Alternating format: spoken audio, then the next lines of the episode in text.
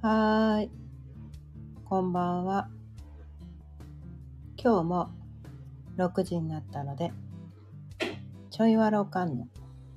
夕波ほろよいトークやっていきたいと思います。今日のお題は、足すより引くというお題でお伝えしていきたいと思います。思います改めまして、こんばんは。かよねです。毎日夕方6時からだいたい30分ぐらい、その日のテーマを決めて、気づきのヒントををお伝えしています。あ、新朝さんこんばんは。今日も聞いてくださってありがとうございます。ちょっとね、今日ね、電波の調子が悪いので、プツプツ途切れちゃうかもしれない。うん。なんか前もね、何回かあったと思うんだけど、途中で切れちゃって、続きみたいな感じでね、最後の方だけ、こう続きって言って、あの、2回に分けた、あ、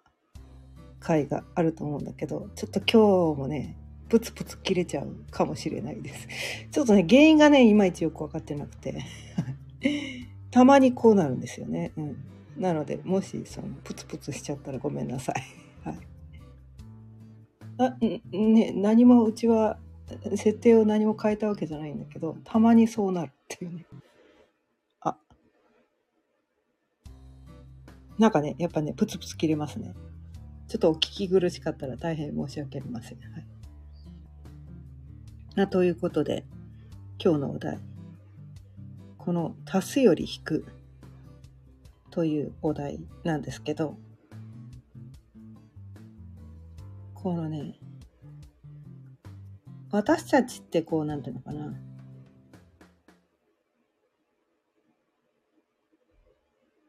自分が、その、完璧じゃない、完璧じゃない、まだまだこう、足りない存在だっていう意識がどこかあってなんかまだまだ全然足りないから何かこう足さなきゃいけない。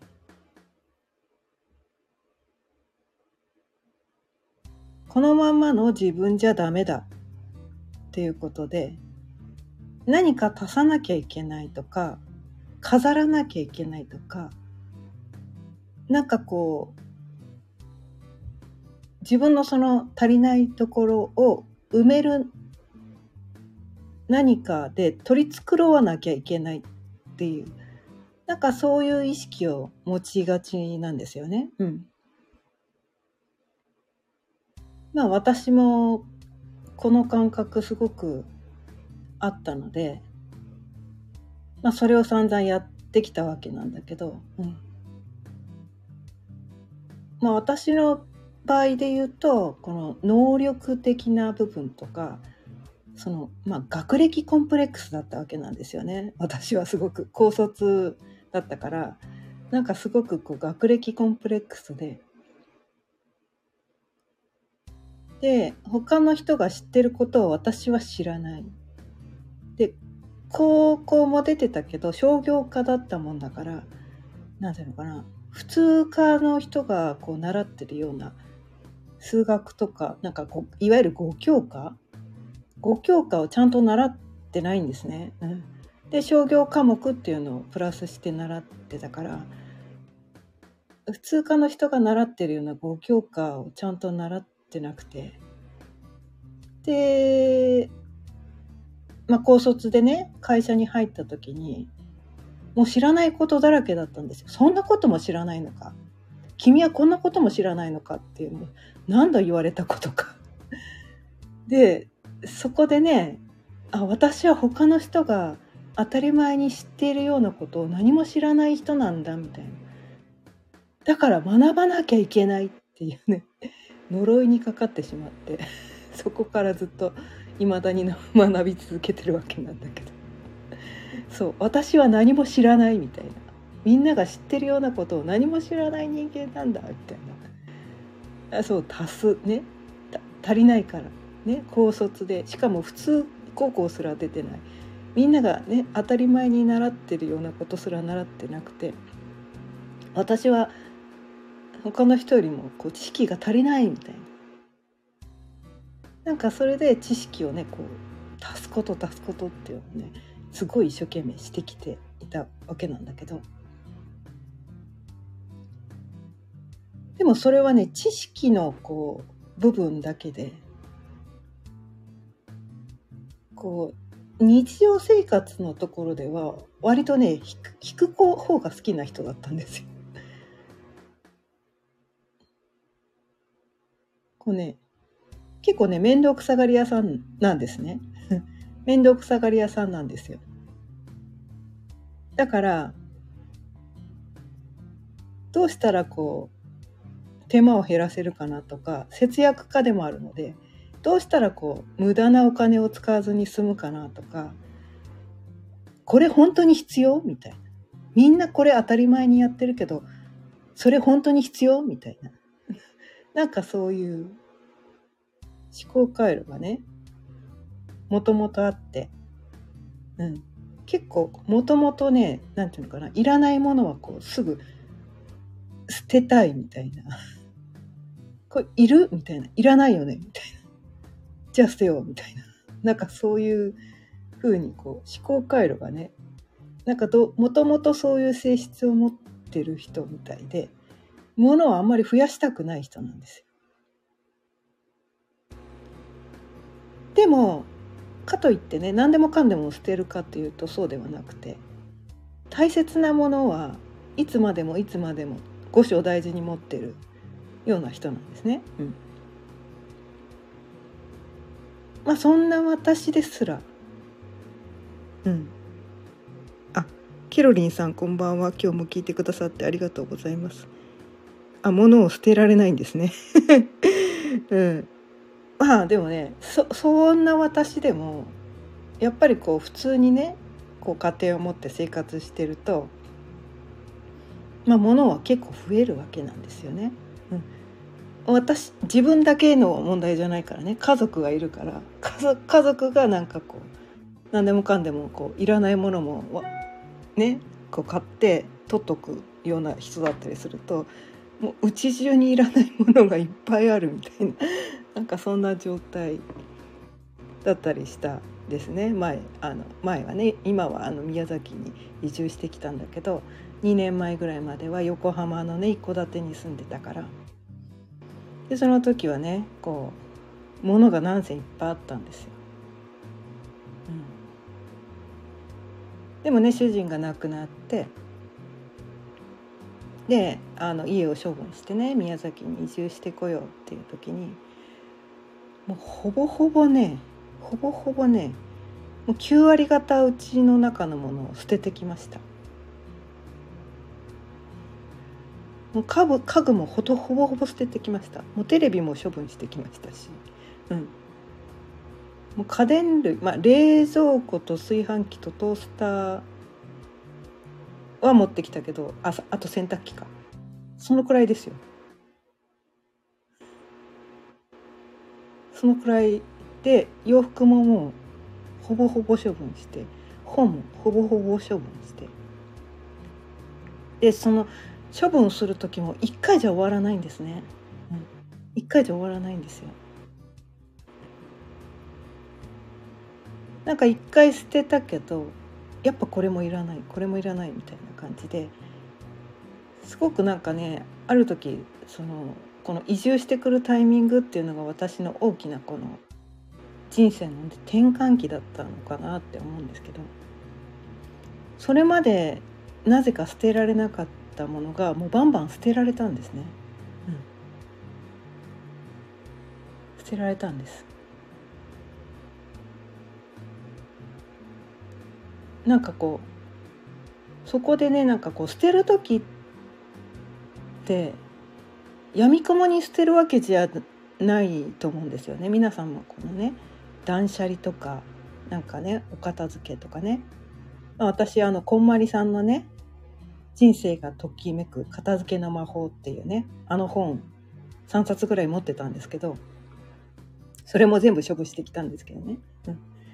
でもそれ何回か読んであの考え方がすごく好きなんですけど、うん、であのこまりさんがね何を言ってるかっていうと捨てるのが目的じゃないんですよ。あれはね。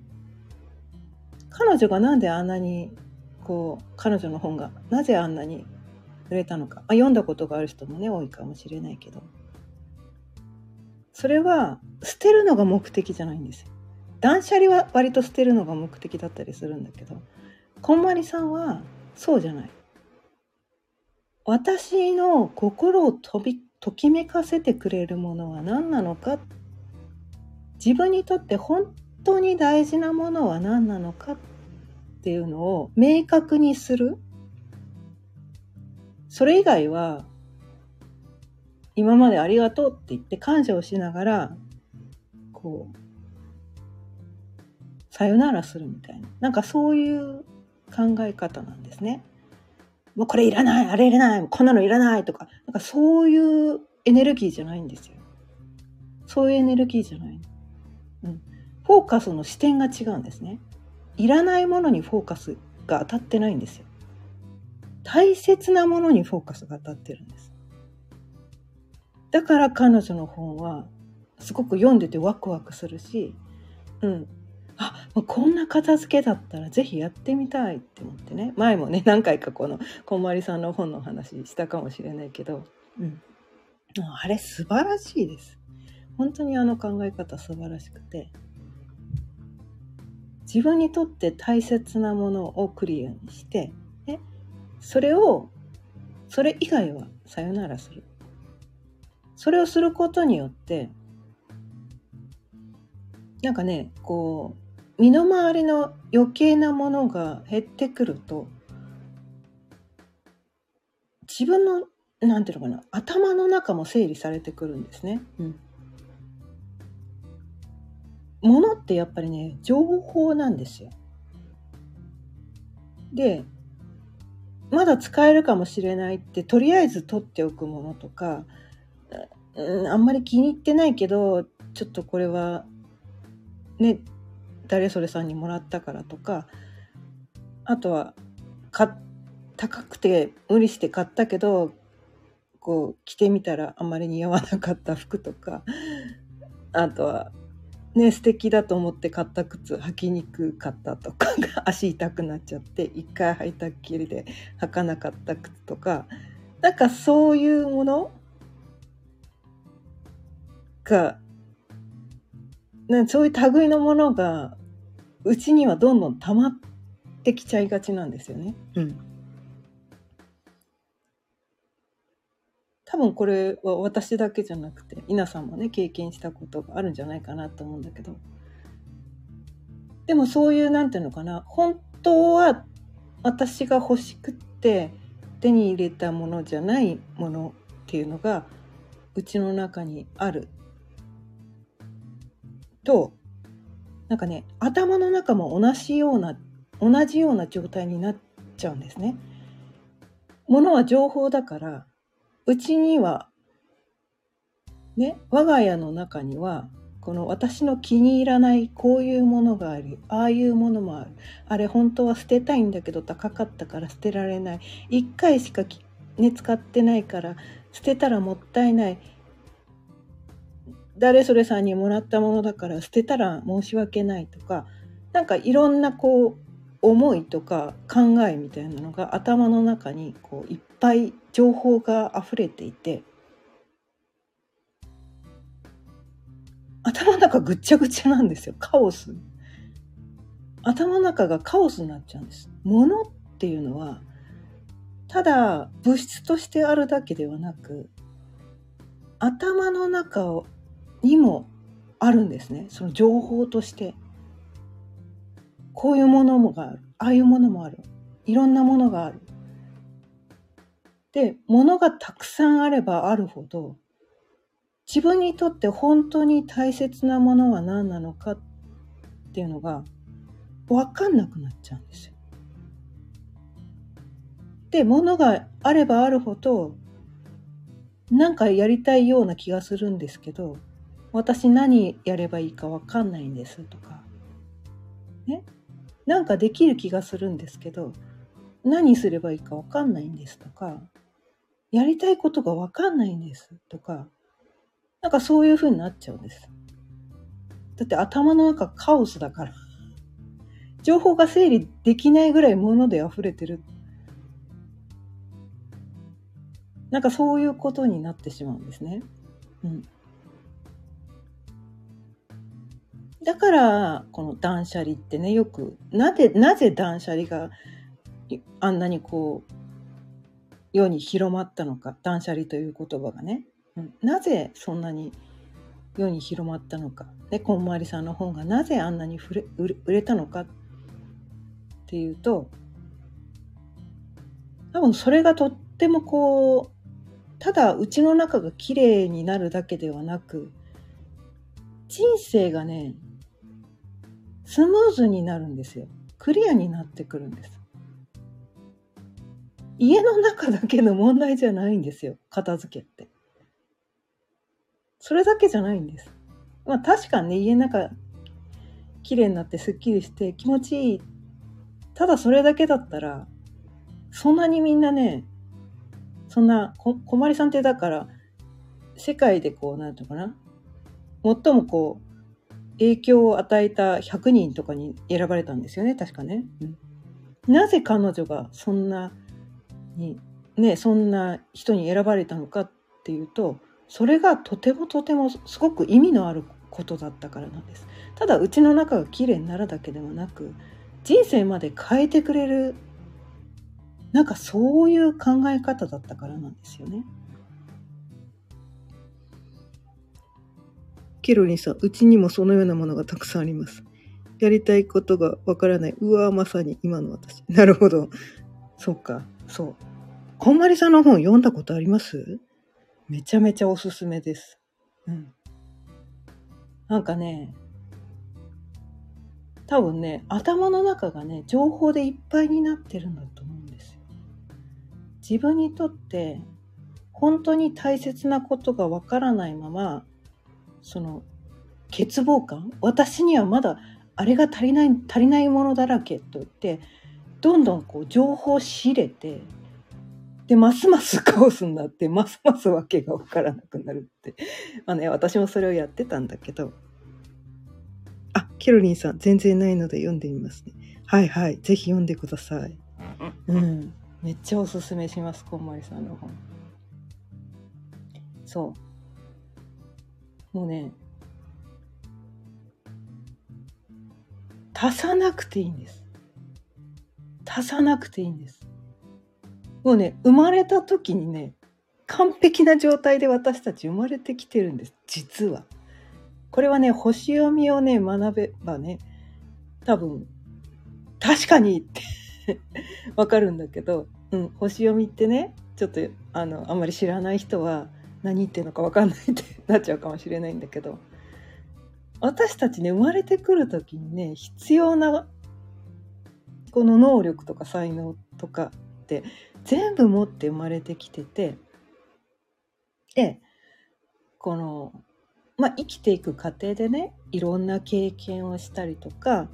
いろんな学びをしたりとかいろんな人に出会ったりとかして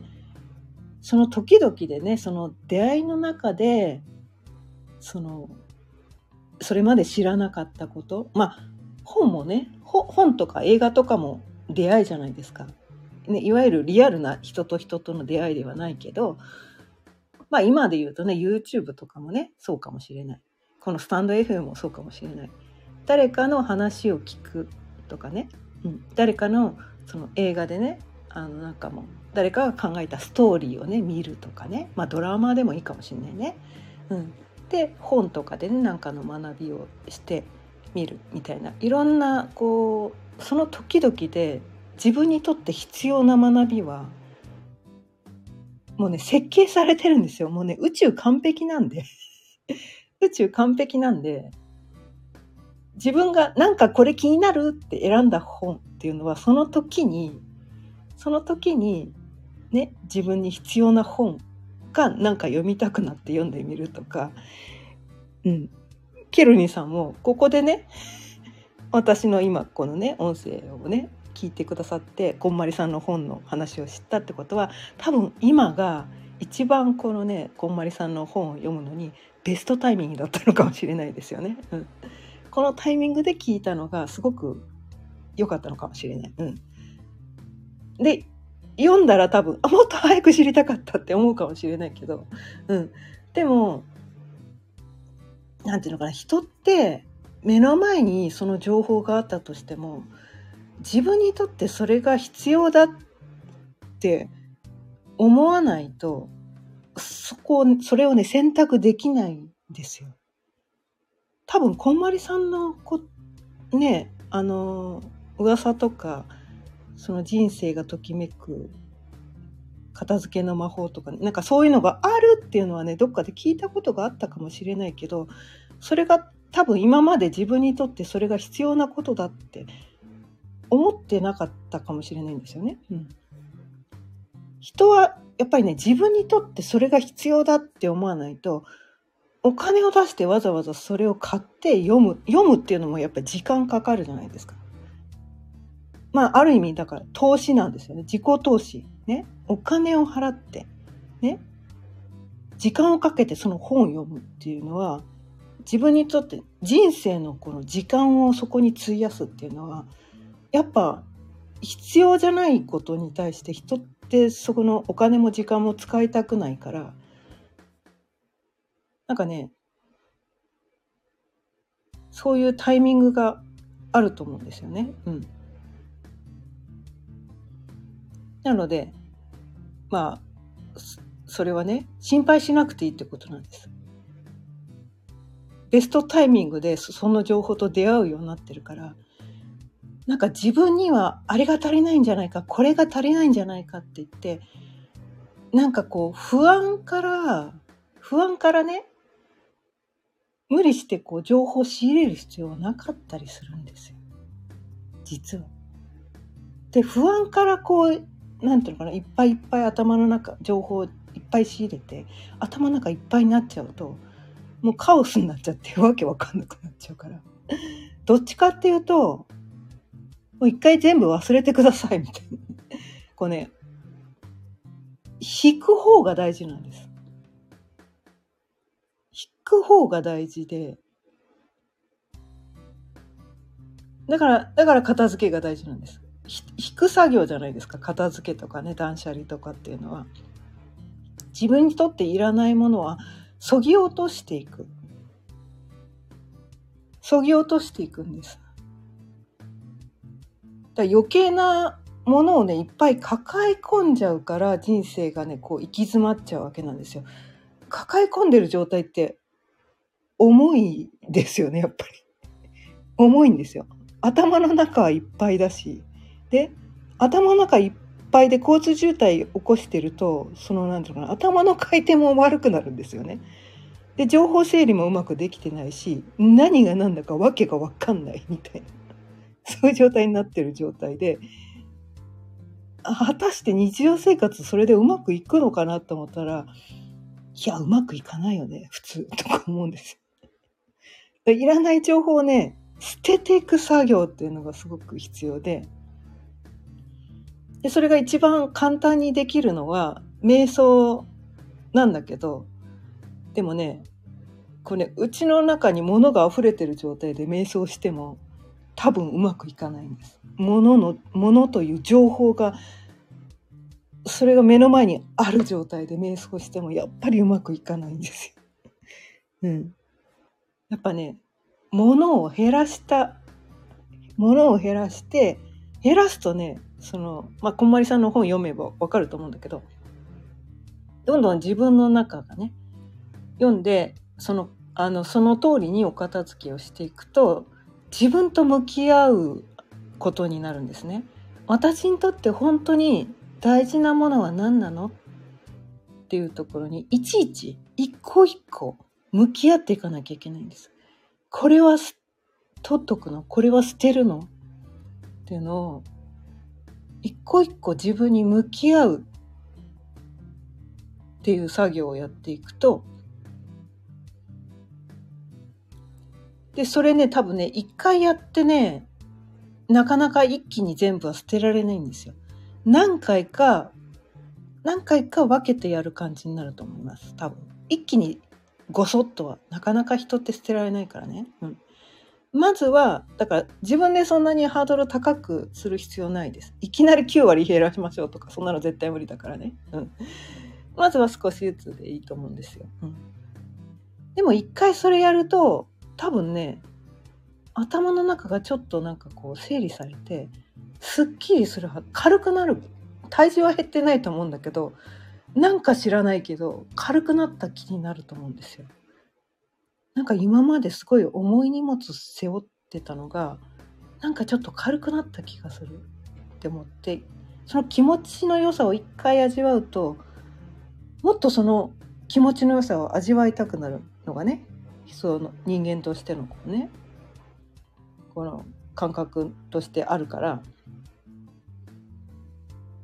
なんかねあの最初のね一歩ね片付け始める最初の一歩って重いんだけど、まあ、こんまりさんの本読むと片付けたくてうずうずしてくるからね多分ね。もう私も前も言ったかもしれないけど私ねえっ、ー、とね最初えっ、ー、とねワンツーとか1巻2巻みたいなのがあったのかな？は1巻2巻みたいなのがあってでなんかこうイラストでイラストで描いてくれてるのもあるんですよ。だからその片付けだけじゃなくて片付けた後のものの整理の仕方までこんまりさんはね教えてくれててその洋服の畳み方とかねなんかそういうのもね教えてくれててそれがこうイラスト形式でそのものの収納の順番みたいなのもねなんかこの一番上の棚にはこれを入れるみたいな なんかそんなところまでね今節丁寧にね書いてくれててそれがいちいちねしっくりくるんですよ。しっくりくるの。うん。確かにみたいな。確かにって言うんで、もう読んでる途中から早く片付けたくてうずうずしてくるんですよ。でも、中途半端にね、読んで片付け始めても多分中途半端なお片付けにしかならないなと思ったから我慢してね3冊全部読む読み終わるまでね。うずうずしながらもね我慢して3冊全部読んで。別にこの3冊全部読まなくてもいいと思うんだけど、うん、まあ1冊でもとりあえず読んでみてとりあえず1冊全部読み終わってから片付け始めた方がいいと思う。うん、そうするとエッセンスがあこういうことなのねっていうのが分かると思うから。でそこでもうテンション上がってる。多分ねうずうずしてくるはずだから最初の一歩がね、すごく軽くなるんですよ。うん。片付けるって結構めんどくさいから。その、最初にね、始める一歩を踏み出すのが、ちょっと億劫だったりするんだけど、でも、うずうずさせてくれるかね、こんまりさんがね。すごいっすよね。片付けるの億劫なのに、うずうずさせてくれるって、もう本当に魔法使いだと思うんですけど。うん。でそそれで何い一番最初の重い一歩が踏み出せればなんかね一箇所綺麗になると多分ねあっちもこっちもね気になってやりたくなっちゃうんですね私たちってね。そう。なんかこう流れが一回その流れができちゃうと次々やりたくなっちゃってその後は割とねツルツルスルってねできちゃったりするから、うん、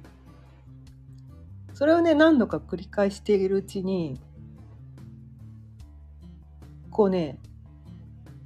それもだから一回片付けて一生片付けしなくていいわけじゃないんですよね、やっぱね。そう、定期的にやっぱりお片付けって必要になってきて、まあそれがタイミングがね、人によってね、1ヶ月に1回なのか、3ヶ月に1回なのか、半年で1回なのか、1年に1回なのか、まあ頻度っていうのはね、人によって違うかもしれないけど、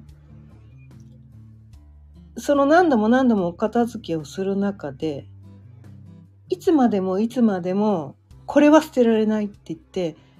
残っていくものがあるんですよね。これだけは何度お片付けをしても絶対に捨てられないっていうのがあるんです。で、そこに共通点が出てくるんですよ。私ってこの種類のものって捨てられないんだ。ここの類のことにだけはなんか知らんけどこれだけは捨てられないってなんか知らないけど思ってしまうみたいな。なんかそのいつまでもいつまでも捨てられずに残ってしまうものっていうのが自分にとっての本当に大事なもので別になんかこう意識的にはあなたの大事なものは何ですかって言われた時に別にそれを選択するわけじゃないんだけどなんか知らん捨てられないっていうのがそれは何ていうのかな潜在意識なんですよね。潜在意識ではすごく大事に思ってるんだけどこの毎日めっちゃ大切にしてるわけじゃないんだけどなんか知らんけどこれは捨てられないんだよっていうところの共通点が見えてくるとなんか自分のそのね、生き方がね、透けて見えてくるんですよ。私って、その共通点がね、分かってくると、そうか、私はこういうことが大事なんだな。そういえば、毎日なんかそういう類のことやってるなみたいな。そうね、無意識の世界ってね、意識できないから自分にとってこう当たり前だから分かりにくいんだけど意識してればねこうしなきゃいけないああしなきゃいけないって思って意識してやってることって意外とそんなに大事なことじゃなかったりして無意識になんかやっちゃってるっていうことが本当に自分にとっては大切なことで。うん、でそれは無意識にできてしまうぐらいなこと？っていうのが本当は他の人は無意識にできないことで、うん。なんかそこに自分のなんていうのかな？本来やるべき、やるべきっていうとなんていうのかな？べき、べきとかね、ねばとかべきっていうと、やりたくもないのにやらなきゃっていうニュアンスが含まれるかもしれないけど、そういうことではなくてどっちかっていうとなんだ、ね、苦もなく当たり前にできてしまう自分にとっては当たり前にそこを何ていうのかな大切にしているんだけど他の人にとってはそれがなんかなぜあなたはそそれが当たり前にできるのみたいな。なんでそれがそんなにあなたにとって大事なのか全然わかんないみたいな。すいません、ご飯炊けました。はい。ケロリンさん、うちの妹、ゴミ屋敷で瞑想してたよ。あ、そうなんですね。まあ、ゴミ屋敷でもね、瞑想できる人はすご、すご、あの、それはもう、なんていうのね、あの、できる人もいるんですよ。うん。あの、トトランスってわかりますかね？うん。もう現実世界から超越してトランス状態に入れれば瞑想ができるんですけど瞑想のだからね瞑想はねただね目をつばって座ってるだけ瞑想とは言えなくてそれは多分誰でもできるんですよね。うん、誰でもできる。まあできない人もいるんだけどね。うん、でもトランスに入れればね、目の前の状況がどんな状態でもトランスの状態に行ければ、うん、いけるんだけどなかなかね普通瞑想初心者っていうのはねなかなかそれができないから片付けしてからやる方が多分ねこの入りやすいっていうのかな。頭の中ごっちゃごちゃでカオスだともうもう考え事がすごくて瞑想なんかとてもできませんっていう人はね私の知り合いにはすごく多いんだけど、うん、で瞑想するためにまず片付けようみたいな 順番がね人によってねまあそれは普通の人でそれが必要ない人ももちろんいます。うん、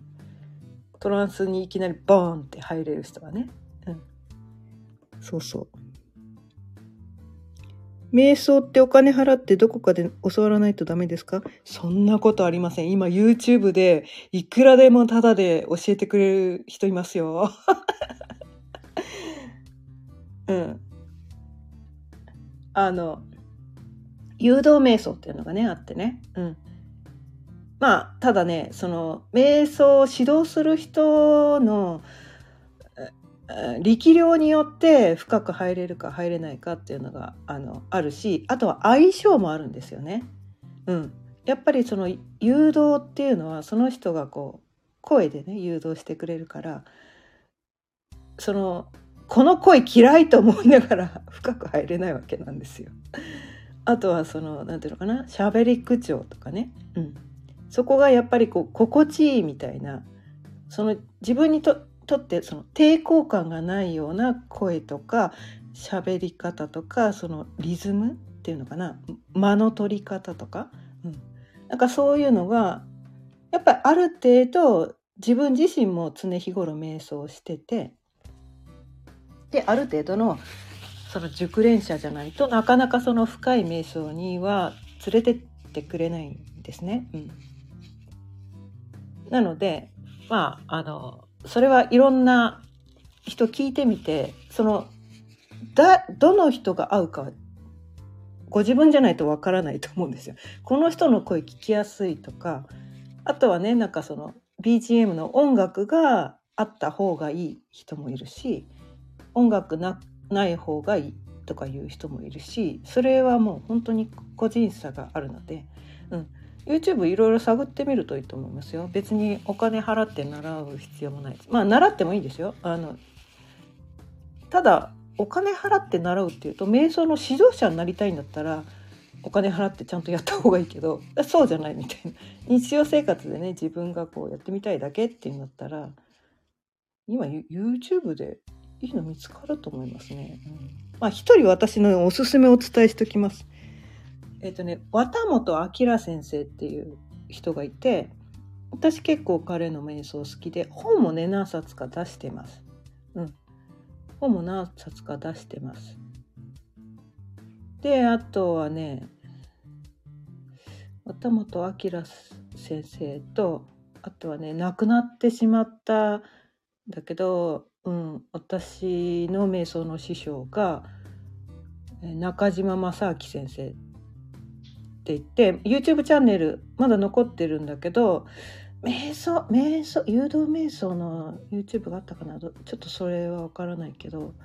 うん、私は彼からね瞑想を習って私自身はね彼のね音声をねあの 保存してるので 私は彼のね誘導瞑想をねであの結構はい深く入れたりするんですけど、うん、まあでもあの綿本明先生はかなりおすすめです、うん、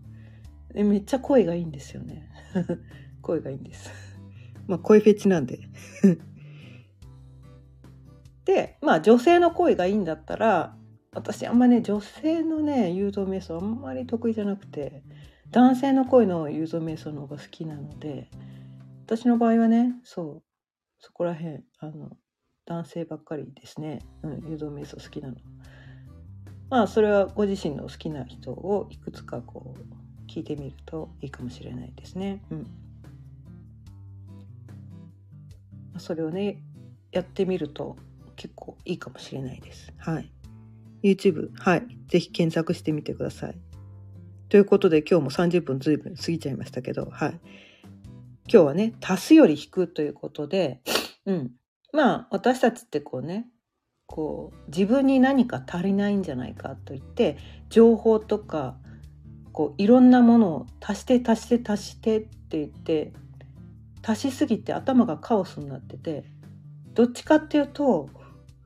今ね、皆さん引いた方がいいです、みたいな。捨ててった方がいいです。で捨てて捨てて捨てて最後に残るのが自分にとって本当に大事な情報なんです。でその本当にとってあ自分にとって本当に大事なことに対して深めていくのはいいと思うんですよ。深めるのはいいんです。そこを深めていけばいいと思うんですよね。うん。それをクリアに一回クリアにして私にとって大事なのはこういう関係のこと、うん、こういうジャンルのことっていうのをクリアにしてからそこを深めていった方が多分自分の人生がクリアになってくるんじゃないかなって言ってでその余計な情報にこうなんていうのかな振り回されなくなるんですよ。私にとって大事なことはこれっていうのが分かると他の人が何を言ってたとしても振り回されなくなるんですよ。あで人によってその大切な情報って違うからね他の人にとってこれは私私にとってそれは大事って言っててもああなたはそうなのねでも私にとってはこれが大事っていうことでお互いが尊重できるようになるんです。あの人があれを大事って言ってるから私もあの情報を仕入れなきゃいけないのかなとか思う必要ないんです。思う必要ないんです。うん。自分にとって本当にねハートに響いて自分にとって必要だって思えればその情報を仕入れればいいけど別に誰かが言ってる情報が素晴らしいからって言って自分がそれを取り入れなきゃいけないってことは一切ありません。自分の大切なジャンルを絞ってそこを深めていけいくだけでいいです。余計なことしなくていいです。余計な情報を捨てましょう。捨てましょう。どんどん捨てていきましょう。その方が多分ね、こう、生きるのが楽になると思う。シンプルになってくるんですよ。余計なことを手放すとどんどんシンプルになってきてどんどん楽になってどんどん軽くなってどんどん自由になってきます。なのでね今日はこのお題でお伝えしてみました。今日も聞いてくださってありがとうございました。ケロリンさんこんまりさんの本読んで連休中に断捨離ですね。あそうか。ちょうど連休前だったね。そうだ。ぜひ、ぜひぜひお片付けしてみてください。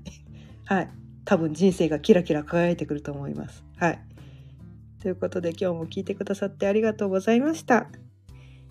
毎日夕方6時からだいたい30分ぐらいその日のテーマを決めて気づきのヒントをお伝えしています。また聞いてくださったら嬉しいです。それではまた明日。あ、ケロリさん、こちらこそありがとうございました。さようなら。